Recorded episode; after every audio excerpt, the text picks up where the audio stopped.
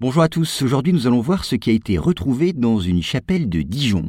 Alors un ouvrier travaillant sur un chantier de la ville de Dijon vient de retrouver par hasard un manuscrit vieux de 165 ans. Et il s'agit d'un message glissé par un plâtrier entre les pierres du monument. Vous allez voir.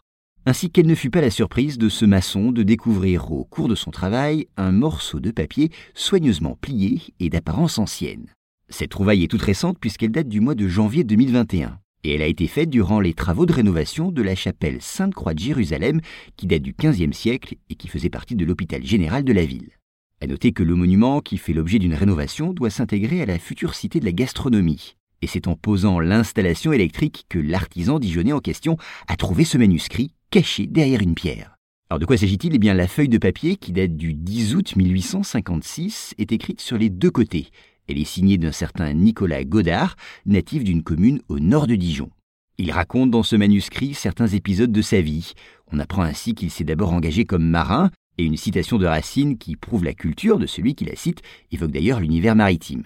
Ensuite, eh il a participé à la guerre de Crimée, qui de 1853 à 1856 opposa la Turquie à d'autres pays comme l'Angleterre et la France.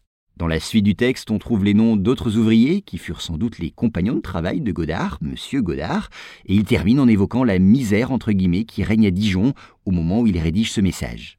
Alors bien sûr, on peut se demander ce qui l'a incité à écrire ce texte et à le dissimuler dans l'un des murs de la chapelle. Il s'agissait sans doute de laisser une preuve de sa participation à l'ouvrage auquel il travaillait.